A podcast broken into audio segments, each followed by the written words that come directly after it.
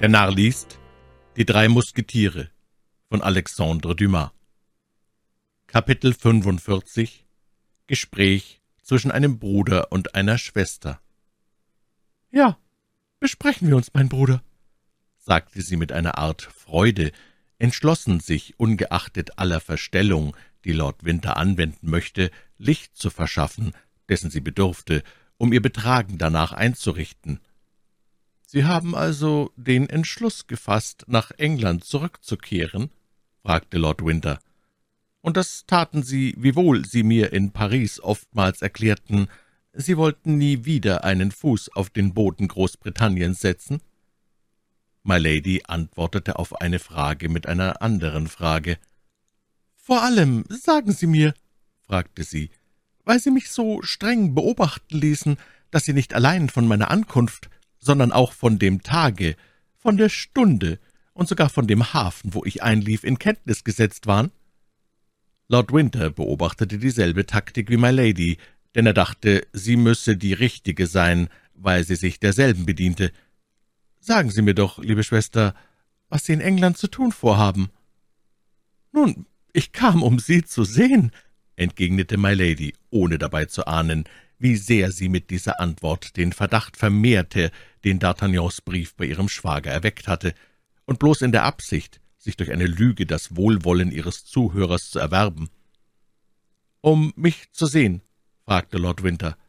»Ja, um Sie zu sehen. Was gibt es da Staunenswertes?« Sie hatten also mit ihrer Reise nach England keinen anderen Zweck, als den, mich zu besuchen. Nein. Sie haben sich bloß meinetwegen die Mühe gemacht, den Kanal zu übersetzen. Bloß ihretwillen? Potzwetter! Welche Zärtlichkeit, o oh Schwester! Bin ich denn nicht Ihre nächste Verwandte? fragte My Lady im Tone der rührendsten Naivität. Und sogar meine einzige Erbin, nicht wahr? sprach Lord Winter, indem er seine Blicke auf My Lady heftete, nämlich durch ihren Sohn. Wie groß auch die Herrschaft war, die My Lady über sich selbst ausübte, so konnte sie doch nicht umhin zu beben, und da Lord Winter bei den letzten Worten seine Hand auf den Arm seiner Schwester gelegt hatte, so entging ihm keineswegs dieses Beben. »My Lord, ich begreife nicht«, sagte sie, um Zeit zu gewinnen und ihren Gegner zum Sprechen zu bringen. »Was wollen Sie mit Ihren Fragen? Bergen Sie vielleicht einen unbekannten Sinn?« »Ach Gott, nein«, versetzte Lord Winter mit anscheinender Gutmütigkeit. »Sie hatten den Wunsch, mich zu sehen, und kamen nach England. Von diesem Wunsch aus weiß ich nun, oder vermute es wenigstens, dass Sie es empfinden, und damit ich Ihnen alle Unannehmlichkeiten einer nächtlichen Ankunft in einem Hafen, alle Mühsale des Anlandens ersparte, stellte ich Ihnen einen Wagen zur Verfügung. Er brachte Sie in dieses Schloss, dessen Gouverneur ich bin, und da ich täglich hierher komme, so ließ ich ein Zimmer für Sie einrichten, um dem doppelten Wunsch, uns zu sehen, vollkommen zu genügen. Was liegt darin mehr Staunenswertes als in dem, was Sie mir sagten? Nein, ich verwundere mich bloß darüber, dass Sie im Voraus von meiner Ankunft in Kenntnis gesetzt waren. Das ist das Einfachste von der Welt, meine Schwester.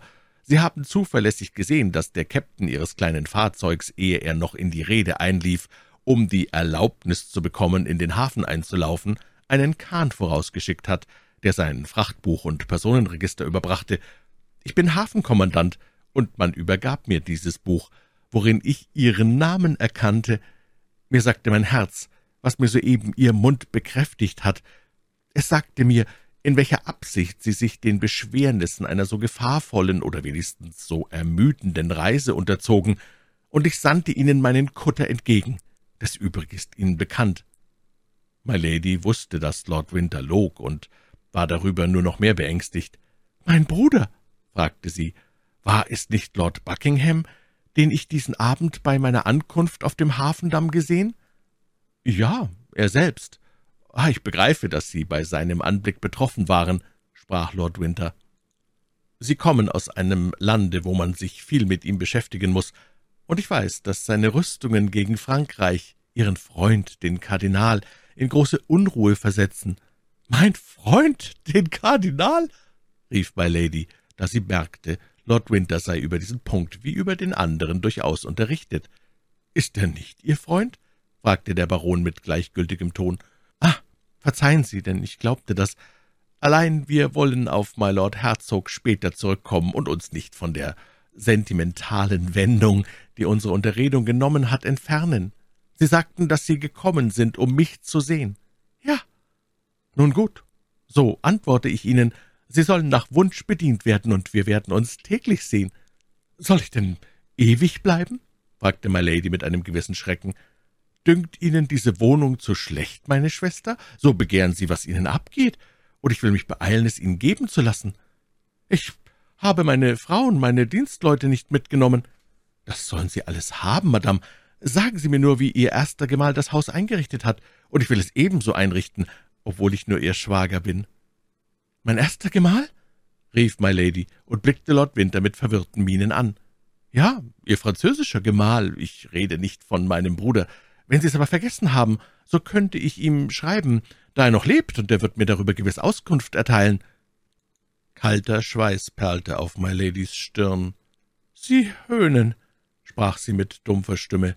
»Sehe ich danach aus?« fragte der Baron, indem er sich erhob und einen Schritt zurückwich. »Oder vielmehr, Sie beleidigen mich«, fuhr sie fort, umspannte mit krampfhaften Händen die zwei Arme des Lehnstuhls und bemühte sich aufzustehen.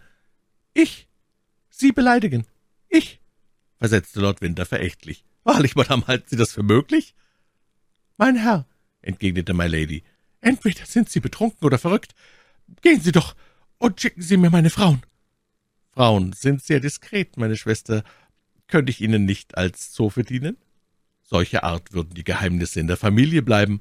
»Unverschämter!« rief My Lady, und gleich, als würde sie von einer Feder emporgeschnellt, sprang sie gegen den Baron, der sie ganz gelassen erwartete, die eine Hand aber an seinen Degengriff anlegte.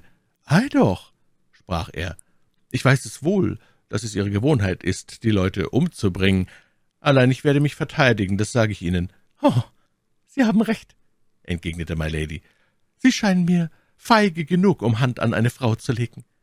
Für diesen Fall wäre ich entschuldigt, und außerdem denke ich, wäre meine Hand nicht die erste, die sich an sie gelegt hätte.« Hier zeigte der Baron mit langsamer, anschuldigender Gebärde auf die linke Schulter Myladies und berührte sie fast mit dem Finger.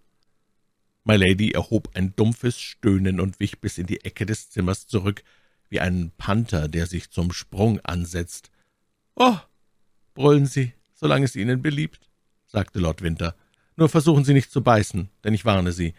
Die Sache würde nachteilig für Sie ausschlagen. Wir haben da keine Prokuratoren, die im Voraus die Erbfolge ordnen. Wir haben da keinen fahrenden Ritter, welcher der schönen Dame zuliebe, die ich gefangen halte, mit mir Streit anfangen wollte. Doch habe ich ganz in der Nähe Richter, die über eine Frau verfügen werden, die ruchlos genug ist, durch eine Doppelehe in die Familie von Lord Winter, meinem älteren Bruder, einzudringen. Und die Richter werden Sie einem Henker überantworten, der Ihre beiden Schultern gleich machen wird. Ha! Ich sehe wohl ein, nachdem Sie meinen Bruder beerbt haben, wäre es Ihnen lieb gewesen, auch mich zu beerben. Allein wissen Sie im Voraus, Sie mögen mich umbringen oder umbringen lassen. Meine Vorsichtsmaßregeln sind schon getroffen. Es soll nicht ein Pfennig von dem, was ich besitze, in Ihre Hände oder in die Ihres Sohnes gelangen. Sie sind nicht reich, besitzen Sie nicht fast eine halbe Million und konnten Sie nicht anhalten auf Ihrem heillosen Weg, wenn es nicht Ihre unbegrenzte Lust wäre, Böses zu tun? Ach, ich sage Ihnen, wäre mir das Andenken an meinen Bruder nicht so heilig, müssten Sie in einem Staatsgefängnis verkümmern oder in Tilbury die Neugierde der Matrosen werden. Ich will schweigen. Doch Sie haben Ihre Gefangenschaft ruhig zu ertragen. In vierzehn Tagen bis drei Wochen gehe ich mit dem Heere La Rochelle ab, aber im Vorabend meiner Abfahrt wird sie ein Schiff abholen, das ich werde fortsteuern sehen und das sie nach unseren Kolonien im Süden führt. Und seien Sie ruhig, ich gebe Ihnen an die Seite einen Gesellschafter, der Ihnen den Kopf zerschmettern wird bei dem ersten Versuch, den Sie wagen sollten, um nach England oder auf den Kontinent zurückzukehren.« My Lady hörte mit einer Spannung zu, die ihre entflammten Augen noch mehr erweiterte. Sie ging nach der Tür und machte sie rasch auf. »Man rufe Herrn Felton«, sprach er. »Warten Sie noch ein bisschen, ich will Sie ihm empfehlen.« Es trat auf ein Weilchen zwischen diesen beiden Personen ein seltsames Stillschweigen ein, währenddessen man das Geräusch eines langsamen und regelmäßigen Ganges vernahm, der sich dem Zimmer näherte. Bald darauf bemerkte man im Schatten des Korridors eine menschliche Gestalt, und der junge Leutnant, den wir bereits kennen, erscheint an der Türschwelle, um die Befehle des Barons einzuholen. »Tretet ein, lieber John«, sprach Lord Winter, »tretet und macht die Tür zu.« Der junge Offizier trat ein. »Seht euch nun diese Frau an«, sprach der Baron. »Sie ist jung, sie ist schön, sie ist im Besitz aller möglichen Verführungsmittel. Hört mich wohl, sie ist ein Ungetüm, das sich mit fünfundzwanzig Jahren so vieler Verbrechen schuldig gemacht hat, wie ihr in einem Jahr in den Archiven unserer Tribunale lesen könnt. Ihre Stimme ist einnehmend. Ihre Schönheit wird zum Köder für ihre Opfer. Sie wird euch zu verlocken trachten. Sie wird euch selbst umzubringen versuchen. Ich habe euch aus dem Elend gerissen, Felten. Ich habe euch zum Leutnant wählen lassen. Ich habe euch einmal das Leben gerettet. Ihr wisset, bei welcher Gelegenheit. Ich bin nicht bloß euer Beschützer, sondern euer Freund. Ich bin nicht bloß Wohltäter, sondern ein Vater.